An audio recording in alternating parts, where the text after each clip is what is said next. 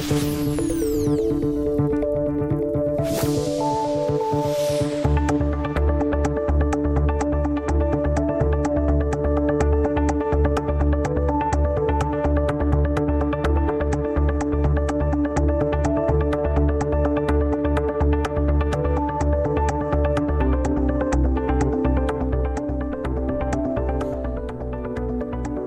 Hola, ¿qué tal? ¿Cómo está? Muy buenos días. 9 de la mañana, dos minutos. Esto es Asturias al Día en RPA, en la radio pública asturiana. Esta semana, el pasado martes, día 26, se ha cumplido un año de las elecciones autonómicas y municipales, un aniversario que ha caído en medio de esta pandemia por coronavirus.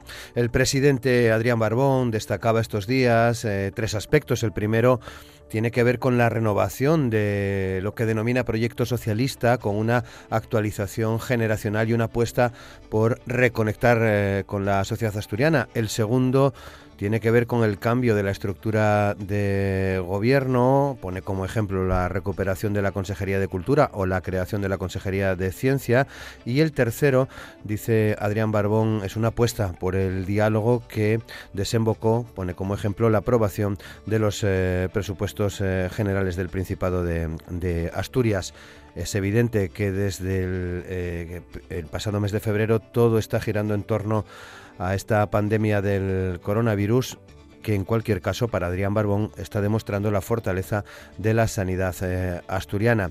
También hacen balance eh, los grupos políticos de la Junta eh, General y en estos últimos días hemos leído y escuchado a los diferentes representantes de los partidos políticos en la Junta General del Principado decir, por ejemplo, en el Partido Popular que hay inoperancia del gobierno a la vez que tienden la mano para tratar de salir de la crisis provocada por el COVID-19. En Ciudadanos la que en Asturias no se haya avanzado en este último año en asuntos que están considerados claves y que dependen de la capacidad del Gobierno para defender los intereses de la comunidad autónoma ante el Gobierno central como puede ser la financiación autonómica.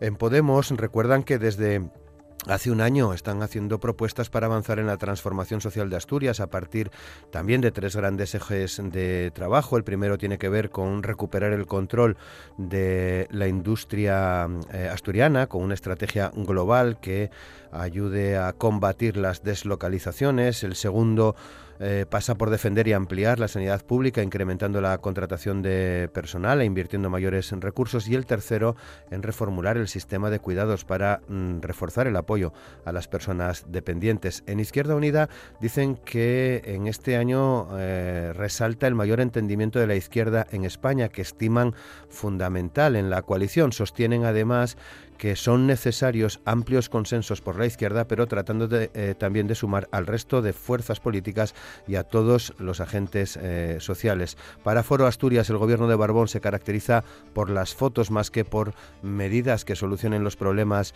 de los asturianos y asturianas y en este tiempo señalan que no ha salido ninguna medida relevante y se ha limitado el gobierno a pregonar su supuesta influencia en Madrid. En Vox argumentan que no se ha notado la diferencia en el cambio de gobierno y si hay algo diferente es a negativo. Resaltan también en Vox que Asturias ya iba mal y ahora va peor con problemas en industria, eh, medio rural, el turismo algo que el coronavirus ha venido a, agravar en esta situación. Pero también en los últimos días agentes sociales han eh, valorado, han hecho balance de este, de este año. Eh, hay más o menos coincidencia en la buena disposición del Gobierno del Principado, pero también hay coincidencia en señalar que mm, falta capacidad de gestión, que hay una gestión eh, débil. Es el tema con el que abrimos el programa de hoy jueves y que vamos a pedir opinión a nuestros invitados. Ellos son Roberto Morís, diputado nacional del Partido eh, Socialista, Beatriz Polledo, diputada del Partido Popular en la Junta General, Luis Pacho, concejal de Ciudadanos en el Ayuntamiento de Oviedo y Dani Ripa, diputado de Podemos en la Junta General. Y ya saben, con Amor Argüelles en el control de sonido. Aquí comienza Asturias al Día con Roberto Pato.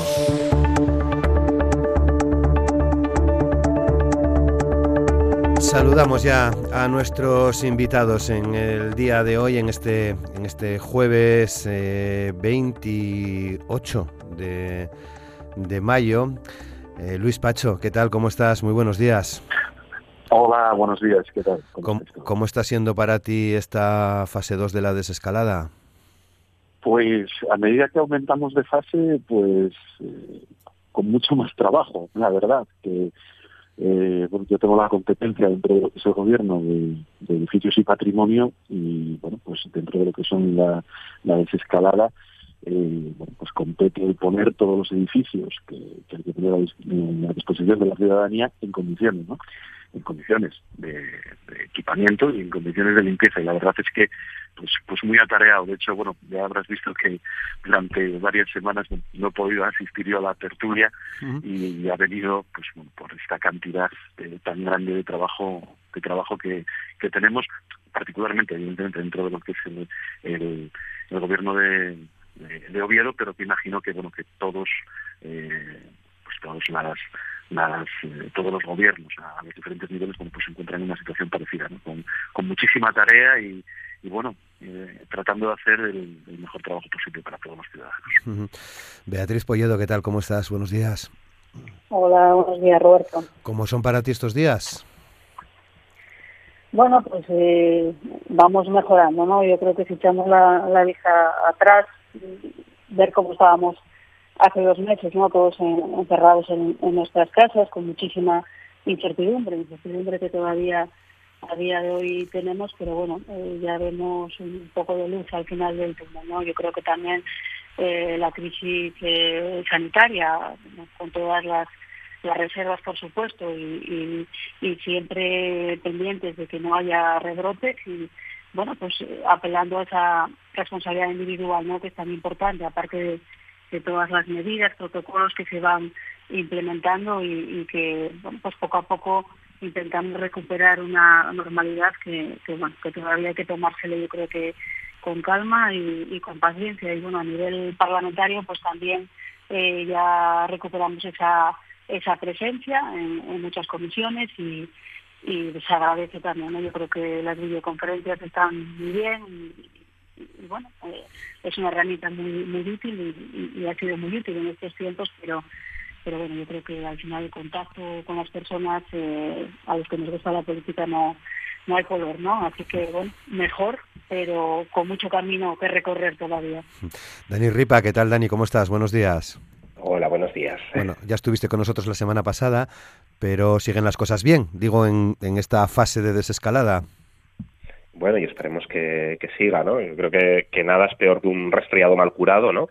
Que puede recaer y lo mismo con esto. Yo creo que, que tenemos que, mantener la prudencia, dar todas las medidas de protección necesarias, ¿no? Y, poco a poco, pues bueno, intentar que, que sane definitivamente o que sane, bueno, durante bastante tiempo, ¿no? Y que nos permita seguir adelante, ¿no? Yo creo que ahí, bueno, ese es el, ese es el principal reto, ¿no? Y y Roberto Morís, ¿qué tal Roberto? ¿Cómo estás? Buenos días. Hola, buenos días, encantado de saludaros. ¿Cómo van para ti, cómo son estos días, esta pues segunda pues también Con, con bastante trabajo, ¿no? Continúa el, el trabajo y bueno, viendo esto con, con esperanza, con esperanza en esta salida y bueno, también con, como decían los compañeros ahí, con, con mucha prudencia, ¿no? En, bueno, en evitar, ¿no? Que haya rebrotes y que, bueno, pues todos seamos responsables para, para dar pasos atrás. Muy bien, bueno, pues 9 y 10, entramos ya en materia. ¿Qué, opinión, qué reflexión hacéis después de lo visto y oído en el Pleno del Congreso eh, ayer, en el Pleno del Congreso de, los Diputados, muy centrado, por cierto, el Pleno en los asuntos del eh, ministro Marlasca y los cambios en la cúpula de, la Guardia Civil? Vea, ¿qué, reflexión, ¿a qué reflexión te lleva lo, visto ayer en el pues Congreso? Ayer en el Congreso por lo que estamos viendo que está pasando, ¿no? Yo creo que hay un deterioro importante de las de las instituciones y, no es agradable, ¿no? No es agradable ver lo que está pasando eh, con el ministro, con, con los ceses que ha habido en la cúpula de la, de la Guardia Civil, una institución eh, que los españoles y los eh, asturianos eh, respetamos y, y, bueno, que estas injerencias eh, que se están dando pues pues creemos que, que rozan, bueno, pues rozan el, que no se respete ¿no? La, separación de, poderes tan tan importantes en, en una democracia y, bueno, a ver eh, cómo va evolucionando. La verdad es que ya van tres, tres veces y, bueno, lo vemos con, con preocupación. Yo creo que, que no son deseables estas injerencias, menos de un, ministro que además es juez y que sabe perfectamente cómo son las, las reglas del, del juego que, que se las ha eh, saltado pues eh, a la torera. Lo vemos con preocupación y nos preocupa también el, el, bueno, esa apelación al, diálogo ¿no? y, al, salir juntos de, estos, de, de esta situación que, constantemente vemos por parte del gobierno, pero claro, luego vemos eh, las intervenciones de, Adriana Lastra y vemos que que tanto el presidente del gobierno, que no tiene credibilidad ninguna, eh, porque no, no, hay más que ver eh, cómo ha llegado a, al gobierno y, que tiene claro cuáles son sus socios, ¿no? Más allá de que el ciudadano se deje engañar, tiene muy claro y ayer lo volvió a, demostrar, ¿no? La sesión eh, parlamentaria que sus socios pues son los independentistas, sus socios es Bildu, con el que pasa a escondidas junto con Podemos esa esa derogación de, de la reforma laboral, que por cierto, reforma laboral que gracias a los ERTES pues está dando un buen resultado y, que quiere pues eh, a costa de lo que sea seguir en el poder. Eso es lo es lo que vemos. Y, claro un gobierno eh, débil en una situación tan tan complicada y que por un lado dice que quiere dialogar con el principal partido de la oposición pero los hechos eh, van en sentido contrario Dani bueno, yo creo que eh, un ambiente bastante desagradable, ¿no? El del pleno del Congreso, donde, bueno, se, oyeron desde insultos al padre de, Iglesias, ¿no? Acusaciones de, terrorismo, que me parecen para, bueno, unas cosas bastante desagradables de oír en un parlamento, a Marlasca algo parecido, ¿no? Llamadas a la insubordinación de la Guardia Civil, lo cual me parece, eh, bueno, tremendo, ¿no? Que se, que se incite en la práctica a, que los cuerpos de fuerzas de seguridad del Estado dejen de cumplir las órdenes eh, políticas y, tomen órdenes por su cuenta, ¿no? Eso es lo que, lo que dijo el Partido Popular, lo cual me parece, bueno, increíble de ver, ¿no? Y, y, todo esto en un contexto donde, donde Europa estaba aprobando ayudas millonarias para para, el conjunto de, Europa, ¿no? Donde, va a ser como la base de lo que tengamos que tener en la reconstrucción durante los meses que vienen, ¿no? Y eso era como una cosa que, de la que no se hablaba, ¿no? De la que la oposición no tenía ningún interés en saber qué pasaba con, con la financiación europea, ¿no? Y, y, todo el, y todo el debate giró, bueno, pues en un ambiente bastante bastante desagradable, ¿no? Pues bueno, yo creo que eso es preocupante, ¿no? Eh, igual que es preocupante, pues bueno, pues que venimos de un fin de semana con, manifestaciones, evidentemente sin cumplir pues, eh, pues ningún rigor de, seguridad, ¿no? Y, diciendo que, las manifestaciones de Vox ¿no? desde el fin de semana era como, como ganar la Copa del Mundo, llegaron a decir, ¿no? no, había visto un ambiente así desde que se ganó la Copa del Mundo, Bueno, pues este, este, es el ambiente, ¿no? Donde, donde por un lado yo creo que está habiendo conductas bastante irresponsables y, y por otro lado tenemos a un gobierno que está pues bueno pues eh, buscando la forma de proteger la salud de proteger la, economía y de y de convertir en, políticas públicas los aplausos a nuestros sanitarios no eso es lo que lo que se está haciendo. Ayer mismo se anunciaba la equiparación salarial de, de, la, de la Guardia Civil. Nosotros creemos que que los profesionales los funcionarios públicos deben de cobrar lo mismo en, en cualquier comunidad autónoma la Guardia Civil pero también los maestros que cobran en por ejemplo, 3.000 euros menos anuales que, en otros territorios, ¿no?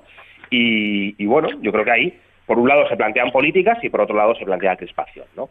Eh, y esto en un contexto, y esto, hay que decirlo, eh, donde están produciéndose, pues, pues cuestiones bastante, bastante raras, ¿no? Informes policiales y actuaciones judiciales que, que parecen, eh, por la información que va saliendo, que el objetivo que tienen no es un objetivo judicial, sino un objetivo político.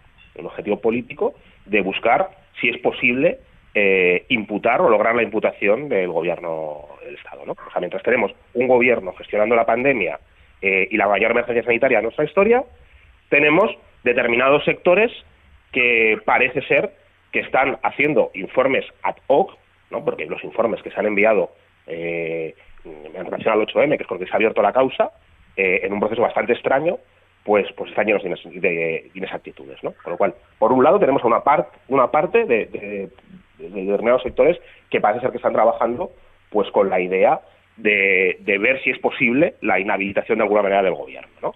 en un momento de una emergencia sanitaria.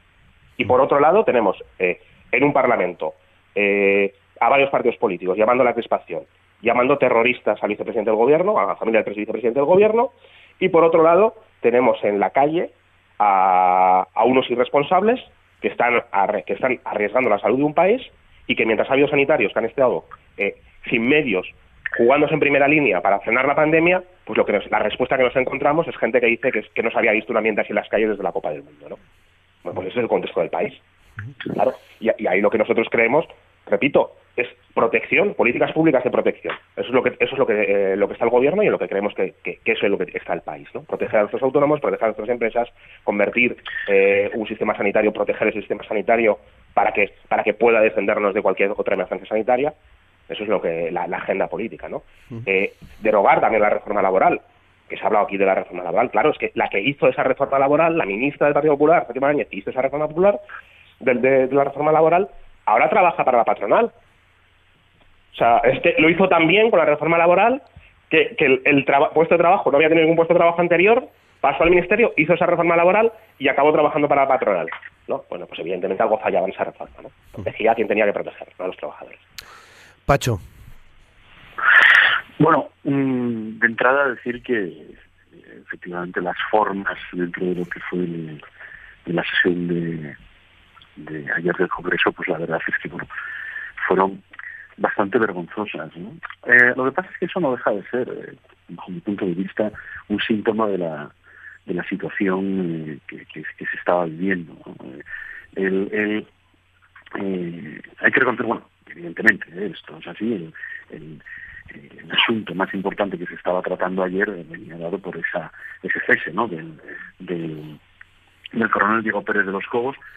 Eh, y, y, ese fondo, o sea, lo importante, ya que esas formas son lamentables también, es con qué es lo que nos estamos encontrando, ¿no? Y es, una vez más, ese esa ruptura entre, entre lo que es eh, eh, el poder político en, en, lo que es esa separación o lo que tendría que ser una separación de, poderes, que es una cuestión más importante, más importante de lo que la gente se piensa, porque en la separación de los tres poderes, el ejecutivo, el, ejecutivo, perdón, el ejecutivo, el legislativo y el judicial, en esa descansa lo que es la base de nuestro sistema democrático. Y cuando eso se resiente, pues el sistema democrático se resiente.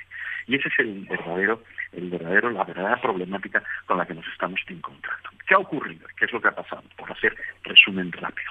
Pues que la Guardia Civil, en este caso, estaba haciendo estaba en calidad de policía judicial.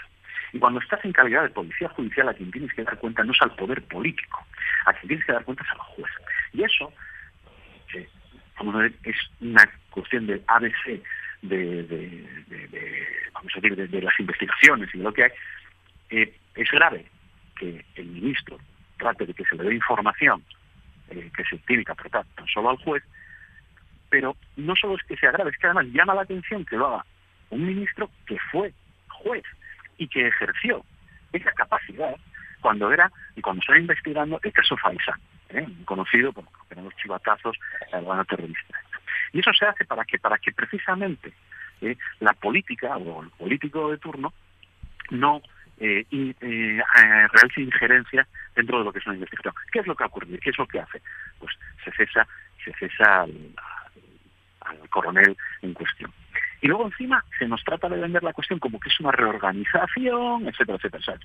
se, se, trata de tomarle el pelo a la ciudadanía. Y le ponemos la guinda de aplicar lo que es una subida salarial que, ojo, fue pactada por el anterior gobierno del Partido Popular con Ciudadanos en los presupuestos de 2018. Y que ahora se tratan de colgar lo que es la medalla el gobierno actual en estas condiciones, cuando está, vamos, realizando una gestión ya no hablo de lo que es el COVID, sino en particular lo que está ocurriendo con, eh, estos ceses a, la cúpula de, la Guardia Civil, pues de una manera, vamos, torticera y desastrosa. Eh, de verdad, eh, es más importante esta cuestión de lo que la gente pueda, pueda pensar. Estamos hablando de una injerencia de, lo que es el poder político dentro de lo que son cuestiones judiciales. Y a la justicia lo que hay que hacer es dejarla trabajar, dejarla trabajar. Tiene que tener lo que es esa independencia.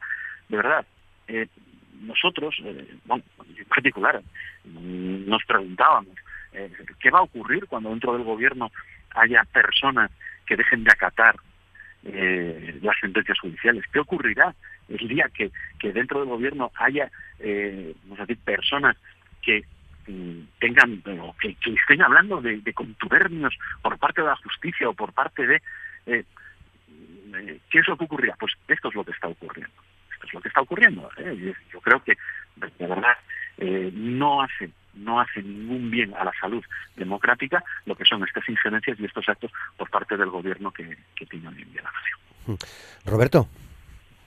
Bueno, pues eh, yo lo que veo es semana tras semana, pues un gobierno que se bate ¿no? en, el, en el Congreso con el apoyo de los, de los dos principales grupos ¿no? que sostienen al gobierno, de Unidas Podemos y del Partido Socialista, y que vamos sacando adelante medidas, ¿no? importantes eh, medidas eh, sociales. ¿no? Se está hablando aquí eh, de todo el asunto de la Guardia Civil, se habla de injerencia, no, eh, un cese no es una eh, injerencia, pero se evita hablar de todas estas medidas sociales que se están poniendo en marcha y que se están aprobando en el Congreso un poco para paliar ¿no? los efectos de, de esta crisis y sobre todo pensando en la clase trabajadora, ¿no?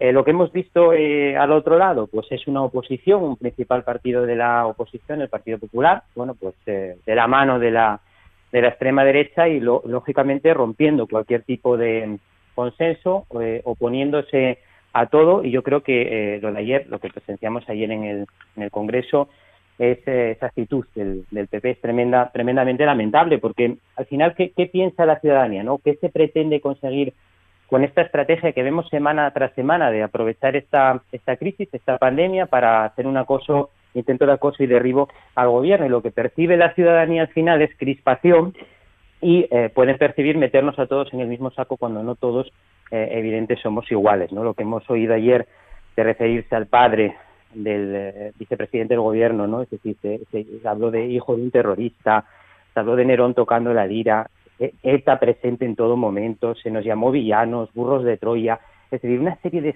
de descalificativos, además en el primer día de luto, lleva el PP pidiendo el, el luto, eh, todo, todo este periodo, el primer día de luto oficial, este es el escenario que estamos viviendo en el Congreso y los mensajes interiores y exteriores que estamos lanzando, al exterior y también interiores a través de la ciudadanía. Con lo cual, eh, bueno, yo creo que España no se merece este Partido Popular, no se merece esta, esta oposición. Yo siento empezar así, pero es que eh, se acaba de decir aquí que hay un deterioro de las instituciones. No, oiga, mire, el deterioro de las instituciones se produce cuando las personas no están a la altura de las circunstancias de los cargos que ocupan. Y esperábamos tener un aliado diferente en el principal partido de la oposición. No lo estamos teniendo y esta crispación al final se traslada a la calle. ¿no? Lo hemos visto también en, en estas caceroladas, en las manifestaciones, etcétera, etcétera. ¿no? Y ayer se habló de muchas medidas también sociales, del papel de los ERTES, de la extensión de, esos eh, ERTES y eh, lo mismo en recuperar ¿no? derechos eh, laborales arrebatados por esta tan cacareada por el PP, reforma laboral del PP, pero que lo que trajo no fue nada más que deterioro de los empleos, eh, precariedad, y bueno, pues que muchas personas y muchos trabajadores pues se situasen en, en umbrales de, de, pobreza, porque eso es una realidad, hay puntos flagrantes ¿no? de esta eh, reforma laboral que lógicamente hay que hay que eh, evitar y que hay que ir pasando páginas y hemos empezado a pasar páginas, por ejemplo, con la eliminación del despido a causa de baja por enfermedad, que se usaba en la reforma del Partido Popular del PP. Y eso es importante ponerlo en valor porque estamos hablando de dos escenarios, una crisis y otra crisis, y qué tipo de medidas se están poniendo en marcha. ¿no? Y nosotros estamos eh, pensando en, en, la gente, en los trabajadores, en las trabajadoras, en salir de esta crisis y lamentablemente no tenemos el principal partido de la oposición en esta batalla, lo tenemos ocupado en otras cosas. Y eso es lo que deteriora las instituciones. Bueno, 9 y 25 de la mañana, voy a daros un segundo turno para, para hablar de este asunto y luego centrarnos ya en, eh, en este año de gobierno en, en Asturias. Vea. Sí, bueno, yo escuchando a, a Roberto, yo, yo no sé en qué sesión parlamentaria está él o, o, o qué sesiones ve, ¿no? Yo, eh, bueno, pues es verdad que ayer hubo un debate bronco, pero, pero claro, es que nadie se cree que Pedro Sánchez eh, esté teniendo la mano al Partido Popular. No se lo cree nadie, no se lo cree ni él, ¿eh? porque es mentira. O todo eh, eh, postureo. Es que en realidad eh, lo que está haciendo Adriana Lastra en cada una de las intervenciones, eh, Roberto, eh, perdona, pero es que de conciliadora nada. ¿eh? O sea, que no nos rasguemos las, las vestiduras ¿eh? diciendo que si el Partido Popular, el Partido Popular ha sido leal y ha apoyado el estado de alarma al principio de esta pandemia. Lo que pasa que, claro, la gestión ha sido nefasta por parte del gobierno. Yo creo que eso, el, cómo se ha gestionado la crisis sanitaria, los números que tenemos, tanto de fallecidos como de contagios de sanitarios, o sea, es que mm, yo creo que no hay ningún español que le quepa ninguna duda de, que el mando único ha sido un verdadero desastre. Y si estamos saliendo de esta crisis sanitaria, ahora llegará la social y llegará la económica, es gracias al esfuerzo de los españoles y es gracias al esfuerzo de los sanitarios, de los profesionales de la sanidad, son los que nos han sacado de, este embrollo, porque desde luego las gestiones que ha hecho el gobierno, ¿eh? y, están ahí los datos, y está ahí todo lo que ha pasado con la falta de material, están ahí los muertos que tenemos, que decir, ha sido un verdadero desastre. Y, es que yo creo que a nadie le cabe duda tampoco de que si se hubiesen tomado las medidas que había alertas ¿eh? en este sentido y, me voy al 8M porque es cierto, el 8M y todo lo que ha habido ese fin de semana en Madrid ha sido demoledor eh, para tener los datos que tenemos. Y claro, eh, el señor Morís eh, puede hablar de lo que quiera, pero mm, lo cierto es que en los planes de Pedro Sánchez no está llegar a ningún acuerdo con el Partido Popular. O sea, no, no vengamos aquí a decir que si no hemos sido leales. Yo creo que el Partido Popular ha sido eh, leal cuando le ha tocado ser leal, eh, pero claro, lo que no vamos a hacer, es cómplices eh, a donde nos quiere llevar el gobierno de Pedro Sánchez y con los socios con los que está pactando. No nos pidáis que entremos a, ese juego y luego la reforma laboral, perdona, pero claro, estamos hablando de una reforma laboral que, que se aplicó en un momento donde España estaba al borde del rescate y donde ha creado muchísimos puestos de trabajo. ¿eh? Porque claro, cuando gobiernan los socialistas lo que hacen es destruir empleo.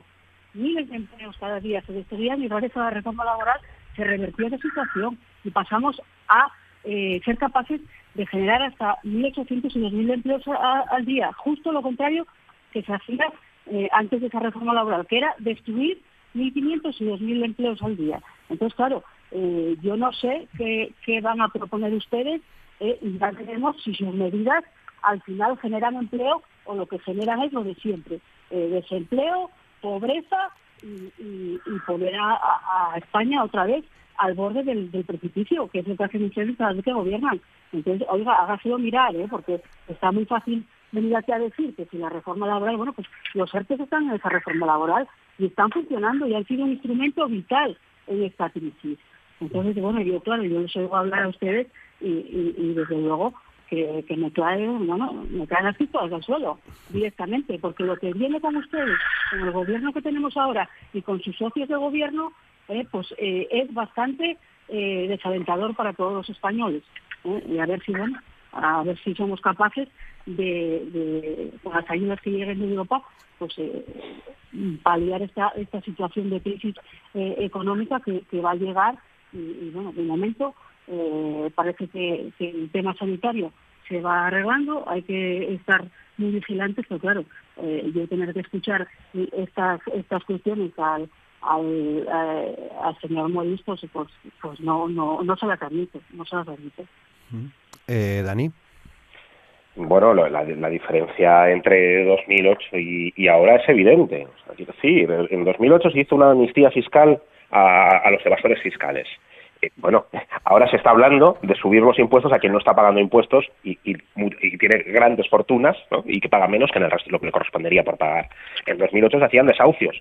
Ahora lo, que hay es una moratoria para evitar desahucios y para evitar cortes de luz. En 2008 lo primero que se hizo fue aumentar. Lo primero que se hizo. sí, seguro. Eh, en 2008 lo primero que se hizo, lo primero que se hizo fue aumentar el precio de las tasas universitarias y hacer más difícil que se pudiese acceder a la educación superior pública. Bueno, ahora lo que es, lo que las medidas que están poniendo es precisamente para rebajar las tasas universitarias a los precios anteriores. En 2008 se hicieron medidas como, la reforma laboral, que el objetivo de la reforma laboral al final era cómo reduzco el poder de negociación eh, en los convenios colectivos, cómo reduzco el poder de negociación en las empresas, para por lo tanto hacer una devaluación salarial, es decir, que los trabajadores cobren menos, tengan menos derechos y por lo tanto sea más fácil despedir, sea más barato contratar y por lo tanto, eso generemos más empleo, más precario, ¿no? Esa es la, esa es la lógica de la reforma laboral. Y, poner, y tener un mercado laboral mucho más precario. Bueno, pues eso es lo que se hizo en 2008. Ahora lo que, lo que se plantea es que no se hagan despidos, que se mantenga y que se, y que se pueda apoyar también tanto a trabajadores como autónomos. ¿no? Pues la, la, diferencia entre los dos modelos está clara. Desde, desde el, año 2010 se empiezan a hacer recortes en sanidad pública, por ejemplo. Bueno, pues ahora lo, que se está planteando es precisamente lo contrario, que lo que hay que hacer es reforzar la sanidad pública. Y donde estaba privatizada, ¿no? porque en Madrid, claro, es que decir, que Madrid ha sido un ejemplo de gestión cuando hemos tenido, claro, la falta de camas precisamente porque estaba... Déjame, déjame, déjame, déjame, déjame, déjame terminar. Porque, porque, no, no, que yo, entiendo, que yo entiendo, claro, yo entiendo que, que no quieras hablar de esto, pero claro, es que ha habido modelos de sanidad, ha habido, ha habido modelos... No, le conviene. Pero ha habido, ha habido déjame terminar, perdón. ha habido modelos de sanidad, de sanidad, de sanidad y de dependencia, eh, eh, claro, eh, donde el Partido Popular ha expuesto cuál era su modelo de la atención a la bueno del servicio de salud y bienestar, ¿no? que era en Madrid, donde se privatizaban las residencias privadas y donde se construían hospitales privados en vez de aumentar el número de plazas públicas. Bueno, pues precisamente donde hemos tenido donde hemos tenido un problema en la en, esta gestión de la, de la pandemia, pues precisamente en Madrid, donde no teníamos camas porque no había hospitales públicos con camas y teníamos unas residencias privadas donde no había los controles adecuados de residencias privadas propiedad de fondos públicos, ¿no? Con lo cual eh, veamos los dos modelos porque no es lo mismo, ¿no? Y luego y, vuelvo a lo que decía en la primera intervención. Mm, aquí hay una sensación de que, de que vale todo para tumbar al gobierno y que vale todo también para justificar, ¿no? Y, que está movimientos, habiendo movimientos extraños en, lo, en, ámbito en el ámbito judicial, en el ámbito, bueno, donde hay una hipótesis, ¿no? Que es que el gobierno eh, sabía desde hacía meses, el gobierno de España, el resto de gobiernos del mundo que no habían hecho confinamiento, eh, no lo sabía, pero el gobierno de España sabía eh, desde hacía meses que venía una pandemia y por lo tanto la estuvo ocultando hasta que eh, pasase el Congreso de Vox, los partidos de fútbol del domingo del 8 de marzo, eh, la gente en las terrazas y las discotecas y las manifestaciones del 8 de ¿no? Y esa es, esa digamos, la, la, hipótesis de partida, que es una hipótesis falsa, ¿no? Porque la propia declaración de, de la pandemia por la Organización Mundial de la Salud y las propias medidas llegan en el, mes de marzo y no en el mes de enero, ¿no?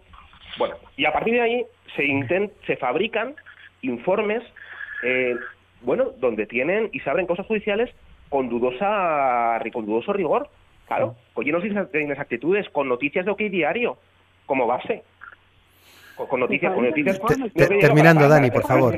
Para hacer esos informes. Y a partir de ahí, y a, y a partir de allí, claro, y a partir de allí se pretende una, una causa general contra el gobierno y una inhabilitación del gobierno. Y a eso es a lo que está una parte de, la oposición de este país, hacer manifestaciones en la calle diciendo que esto es como ganar la Copa del Mundo y hacer eh, una causa general contra el gobierno en un momento donde lo que hay que hacer es arrimar el hombro y apostar por nuestros servicios públicos, por nuestros profesionales y por la protección del empleo. Eh, sí, vea, muy breve, por favor, que te entendíamos mal, pero estabas diciendo algo. Sí, y, a, continuación Pacho y, de que se fabrican informes, debería aclarar a quién está acusando de que se fabrican informes, porque eso es muy grave lo que está diciendo. Y luego, bueno, que la gente salga a manifestarse. ¿Qué pasa? ¿Que solo se puede manifestar la, gente de izquierdas? ¿Que la gente no puede salir a la calle a expresarse? Porque claro, aquí lo de jarabe eh, democrático depende de dónde venga. Entonces, bueno, eh, yo creo que, que, que cuando están acusando y que se están fabricando informes, yo no sé si es a la a la Guardia a la Guardia Civil y de que hubo llamadas a la insubordinación de la Guardia Civil ayer en el Congreso. Yo no he visto nada de eso, no visto nada de eso. Y el problema del gobierno es que ha gestionado la crisis muy mal y la gente pues lo sabe ¿eh? y, eso es lo que está pasando. ¿Tenemos derecho a salir a la calle? Sí, guardando las medidas de seguridad. ¿O solo van a poder salir a la calle cuando son manifestaciones o cuando se manifiesta la gente de izquierdas? Y es que, de verdad, eh, háganselo mirar, ¿eh? los señores de Podemos háganselo mirar porque desde que están gobernando en España, desde luego, claro, eh, eh si hay un marqués, es el marqués eh, Pablo Iglesias, que vive en una casa como un marqués. Yo soy el único marqués, el que no iba a salir de Vallecas, nunca. O sea que, bueno, a ver, yo creo que la gente ya se va dando cuenta de lo que, de lo que es Podemos ahora mismo, ¿no? Pacho. por, por ser, tratar de, ir brevemente, ¿vale?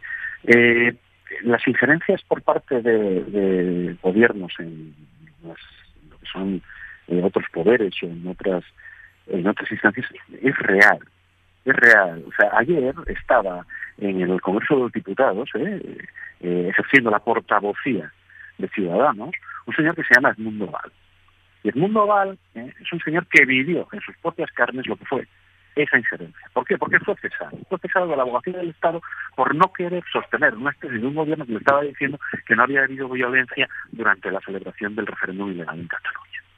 Y esa es la realidad. Y eso existe. Y eso atenta contra lo que son las eh, eh, lo que es lo fundamental de la estructura democrática de nuestro país. Y tiene mucha gravedad.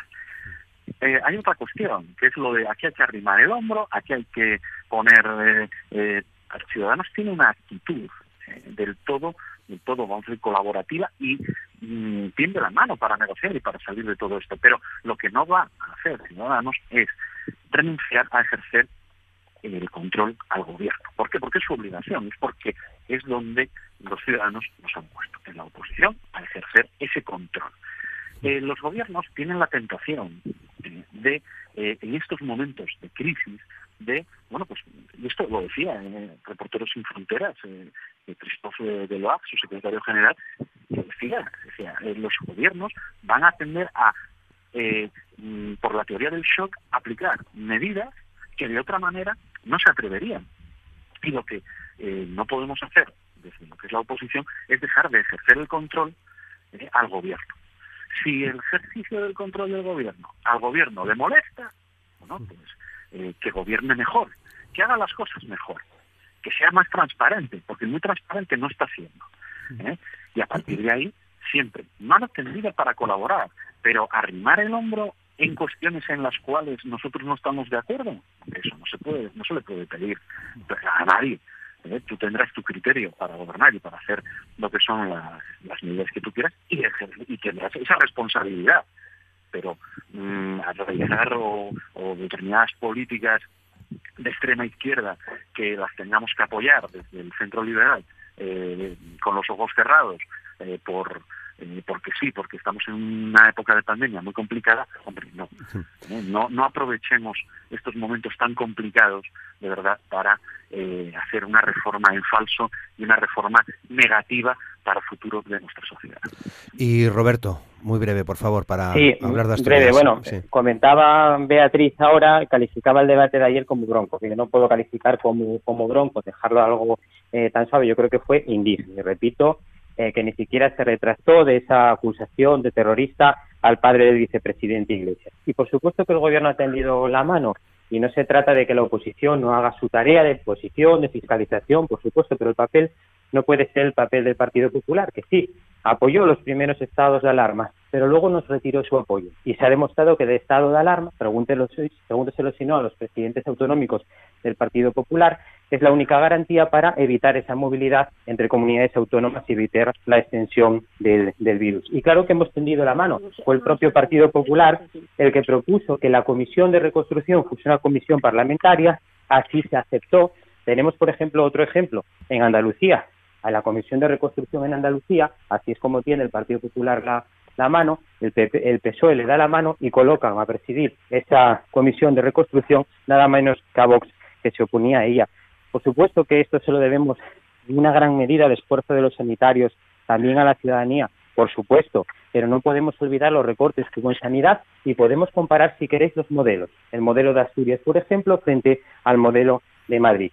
Y esto, en definitiva, eh, lo que está pretendiendo el PP es que hablemos de otras cosas y no de lo que hay que hablar. Por ejemplo, ayer pasó desapercibido que la Conferencia General de Política Universitaria, con el voto en contra de las comunidades del Partido Popular, aprobó eh, la bajada de las tasas universitarias. En Asturias estamos muy bien porque hicimos el esfuerzo durante estos años de congelar estas tasas y no subir, evitando diferencias en los precios públicos. Pero allá donde gobernó el PP, este decretazo de ver del año 2012 pasó lo mismo con las becas, totalmente lesivo. Entonces estamos viendo dos formas de salir de esta crisis y dos formas de medidas muy claras. Lo único que le pedimos al PP es responsabilidad que tiendan la mano, haciendo oposición, por supuesto, pero por favor que no conviertan esto en un lodazal. Bueno, 9 y 41 minutos. Dani, eh, ¿qué foto nos deja eh, este año de gobierno en Asturias con Adrián Barbón como presidente si no hubiésemos tenido una pandemia, seguramente eh, el debate transcurriría de otra forma, pero en definitiva, ¿qué foto nos deja? Pues nos deja, eh, bueno, una foto es, que yo creo que no se puede separar. La, Es muy difícil separar una pandemia de, la gestión, ¿no? Porque yo creo que ha marcado, bueno, está marcando buena parte del primer año de, mandato, ¿no? Eh, o sea, yo creo que en, lo que es la fase prepandemia eh, hubo cambios en las formas, pero no tanto en el fondo. Cuando miramos eh, lo que es eh, la traslación a políticas, a cambios en políticas públicas, a cambios presupuestarios, a cambios legislativos, ¿no? Si tuvieras los hechos, no ha habido tantos cambios. Claro, ahí el gobierno puede decir, bueno, esto es, llevamos poco tiempo, es parte del, del, proceso, ¿no? Pero, pero lo que es prepandemia no lo ha habido. Y, luego llegó la pandemia y cambia y tiene que cambiar el, conjunto de, la acción, ¿no? Ahí eh, pues nosotros intentamos como poner varias prioridades desde el inicio de la legislatura que, creíamos que eran importantes, ¿no? Una era la recuperación del control de la industria, lo has dicho al principio, eh, y lo estamos viendo con la situación de Alcoa, incluso con, las amenazas constantes de, pérdida de producción de, Arcelor, ¿no? Que, yo creo que, bueno, es definitivo, con la, con la crisis de Vesuvius, bueno, nosotros decíamos, tenemos que hacer algo con la industria asturiana porque está en manos de piratas que están haciéndose con el control de la industria en muchos casos con fondos buitre, ¿no? Es lo que, lo que estamos viendo con el grupo riesgo en Alcoa, por ejemplo. Eh, tenemos que actuar también en materia sanitaria, impulsamos y presidimos una comisión de, investigación y ahí creíamos que, bueno, que la sanidad eh, pública asturiana hay que reforzarla, ¿no? Porque sí que es cierto que está en mejor situación que la sanidad pública madrileña, pero también es cierto que las listas de espera eh, antes de la pandemia eran las mayores de la historia, ¿no? y que por lo tanto necesitábamos, eh, eso se, hace con una mejor reorganización, pero también con más inversión pública y más profesionales. Ahí creíamos que había que actuar, ¿no? Y teníamos, creíamos que había un problema con la situación de la dependencia, ¿no? Eh, con una lista de espera de hasta dos años para, para ayuda a domicilio, para, para, la, bueno, para la, recepción de las ayudas, y luego las residencias eh, públicas, pues una falta de, de, profesionales para atender al número de residentes que hay, ¿no? Era como tres ejes que pusimos, ¿no? y, son tres ejes que ahora, viendo la fase posterior de la pandemia, pues bueno, pues el mantenimiento del empleo, la defensa de nuestra sanidad pública y una dependencia que proteja a nuestros mayores, que dé servicios en vez de eh, ponerlos en riesgo, pues yo creo que son cuestiones fundamentales, ¿no? Eh, eso en, líneas generales, ¿no? Una cuestión eh, también, por ejemplo, que nosotros defendemos, que es, bueno, la educación gratuita, ¿no? Tender hacia una educación cada vez más gratuita, ¿no? Que en el caso de la, de la universidad o del CELA 3 lo defendimos, bueno, pues, pues eh, se hablaba ahora mismo de las tasas universitarias, que eso fue una medida que ayer el Gobierno central eh, plantea rebajar las tasas. No es cierto que, el Gobierno asturiano haya hecho su tarea en ese sentido. ¿eh? El, el, año 2008 costaba 942 euros, eh, una primera matrícula de un grado, y en el año 2017-2018 costaba 1.321. 400 euros más. ¿Qué sucedió desde entonces y por qué el, el decreto aprobado ayer no nos afecta? Eh, porque el año pasado hubo un acuerdo presupuestario con Podemos que rebajó de los mil, casi 1.300 euros a 942 euros. ¿no? Digamos, en Asturias se recuperó esa pérdida porque hubo un acuerdo presupuestario de Podemos que hizo que este año, en este curso, todos los estudiantes de, grado están pagando 300 euros menos en la matrícula universitaria. ¿no? Eh, con lo cual, nosotros creemos que la línea que se está llevando el gobierno estatal es, es, adecuada, pero que hay que ir más allá ¿no? y que hay que tener un poquitín más de valentía en Asturias para afrontar eh, y ampliar nuestra protección social. Eh, Pacho. Bueno, mm, es cierto que, que es eh, que separar eh, lo que es este primer año de la de la situación de pandemia que, hemos estado viviendo, evidentemente es, complicado, ¿no? En todo caso, eh, nosotros sí que bueno, hemos podido ver que, que este gobierno no no ha ejercido su obligación de, de reformar lo que era la administración y reforzar lo que es la economía la economía asturiana. Eh, al inicio de la legislatura, bueno, nosotros ya se lo dijimos, que, que, que, que fuera valiente, ¿no? que, que se atreviera a hacer, hacer reformas. Eh, que pensara más en Asturias que, que el PSOE, que llevara a cabo esas reformas para que, para que tuviera un futuro. Ahora nos encontramos con, la situación de pandemia y eh, la situación de pandemia no, no, va a hacer, como dice tan líricamente eh, el señor presidente del gobierno, que, salgamos más fuertes. esta pandemia vamos a salir muy debilitados y muy, vamos, eh, mal, vamos a salir mal, y va a ser difícil, y va a ser complicado.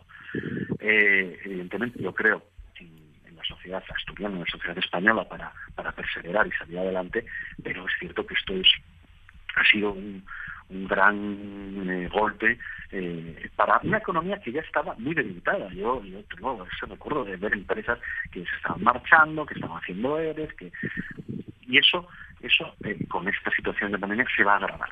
Y, y una de las reformas que necesita Asturias, que ya lo habíamos hablado, era esa reforma de, lo que es el sector público para hacerlo más eficaz y sostenible.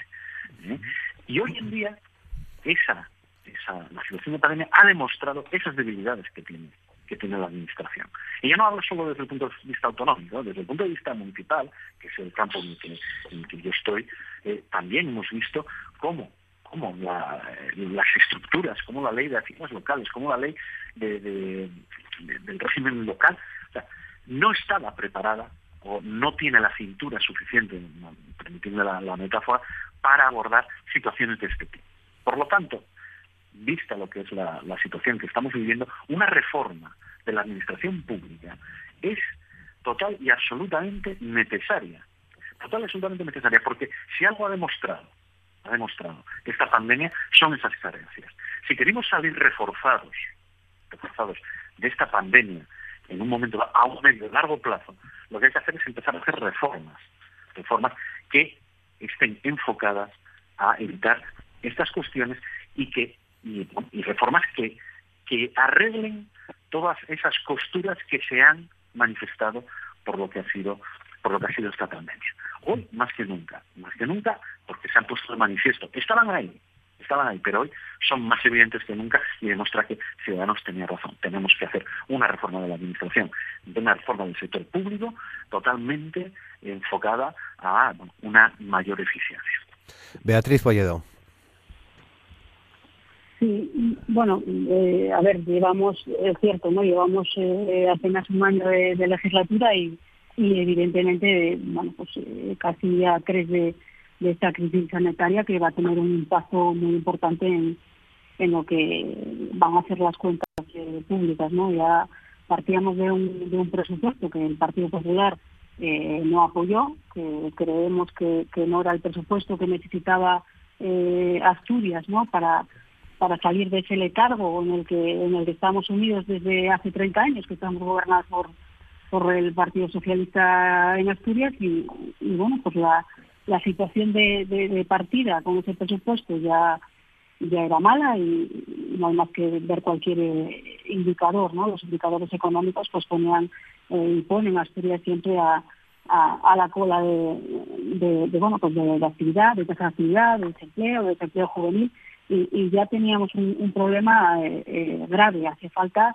eh, liderazgo, hace falta reformas y claro, con esta crisis que nos ha golpeado y que nos va a golpear a futuro, pues, pues las medidas que, que, había a priori no eran buenas y creemos que, que por supuesto o, hay un hay un cambio de, rumbo o hay un, liderazgo por parte del, del presidente, del señor Barbón, en cuanto a la defensa ¿no? de, los eh, intereses de los asturianos, sobre todo en, en Madrid, ¿no? que vemos eh, pues esa, esa ausencia de, liderazgo cada vez que, pues que, desde Madrid se nos dice algo, pues eh, se acata y, y, al final el tener ahí a, supuestamente a, a personas que puedan eh, influir y, traer cosas para, Asturias, pues yo creo que, que se está yendo o está jugando en sentido en sentido contrario. Yo creo que al final los problemas eh, que teníamos,